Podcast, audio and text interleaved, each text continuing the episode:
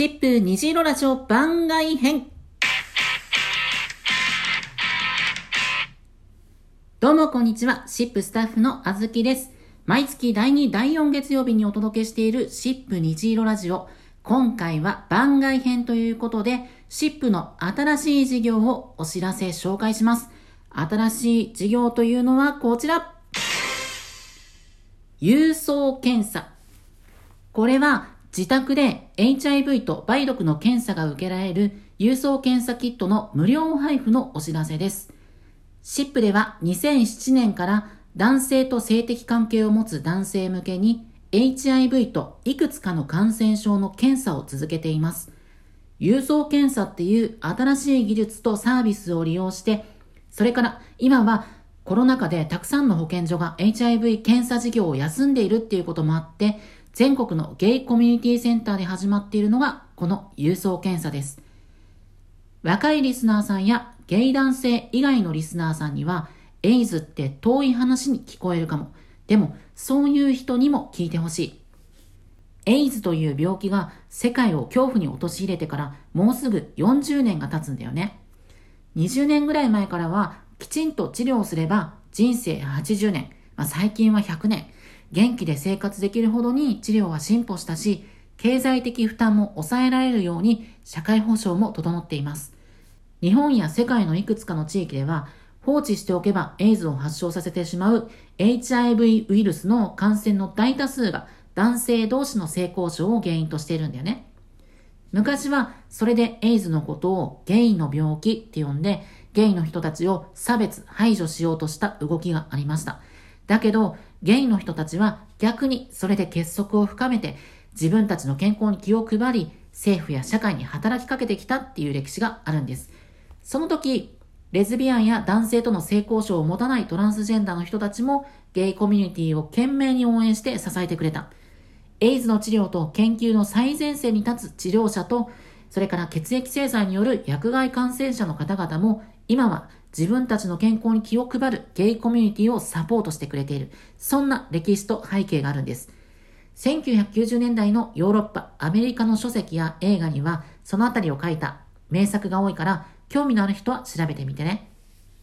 さて、この郵送検査、検査会場で注射されるんじゃなくて、家に戻ってから指先から数滴血液を出して検査キットに染み込ませて、それを郵便として検査会社に提出すると、数日後にインターネットのサイトから検査結果がわかるっていう仕組みになってます。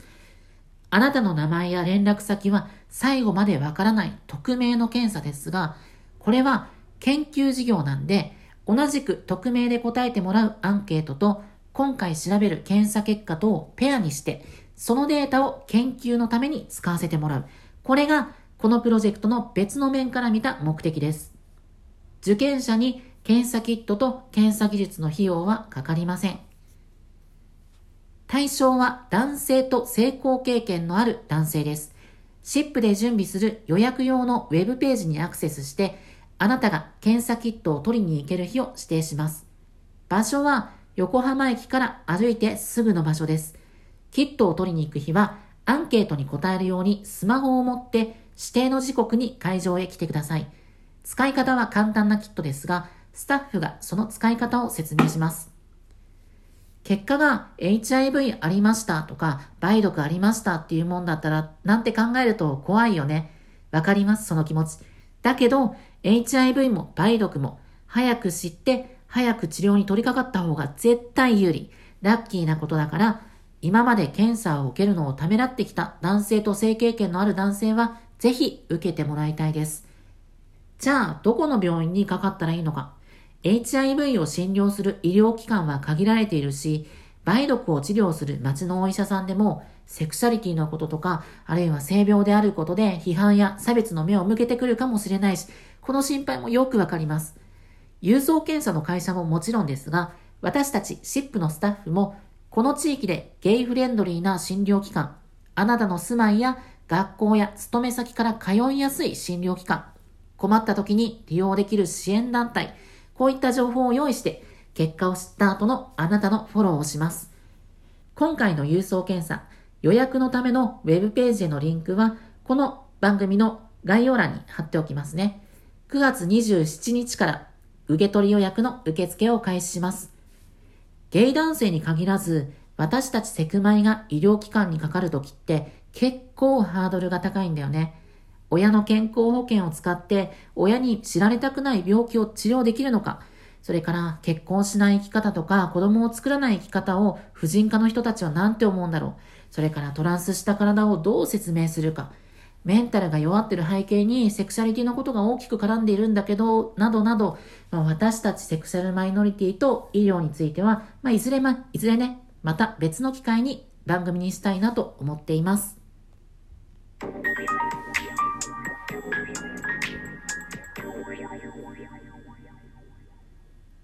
そんなわけで今日は SIP の新しい事業、郵送検査についてお届けしました。自分の健康を振り返ってみようと感じた男性と縁のある男性の人たちは、ぜひ検査を考えてみてください。ということで、シップ虹色ラジオ番外編、今日の放送はここまで。次回の放送をお楽しみに。必ずまた会いましょう。それまで生きようね。お相手はシップスタッフのあずきでした。バイバイ。